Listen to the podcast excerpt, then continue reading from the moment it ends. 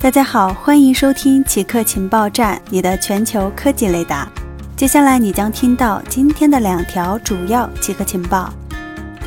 淘宝禁止手机商家在产品描述中使用港版、美版等名字。淘宝更新了淘宝网手机行业管理规范，新增要求不得出现港版、美版、亚太、欧版、日版、韩版、有所等非中国大陆版本的描述。新的规定将于二零二零年十二月十五日正式生效。淘宝是中国最大的非国行手机销售平台，最新的规定是否意味着淘宝将禁售或名义上禁售非国行版手机，目前还不得而知。中国严查进口冷链食品，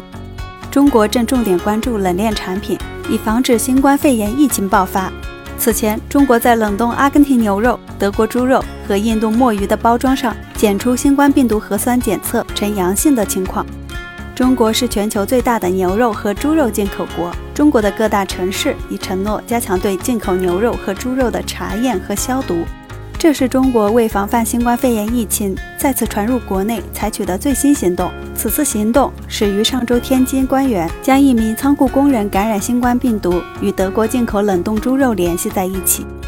在接下来数天里，从济宁到郑州再到厦门，中国多个城市都在食品包装上检出新冠病毒核酸阳性。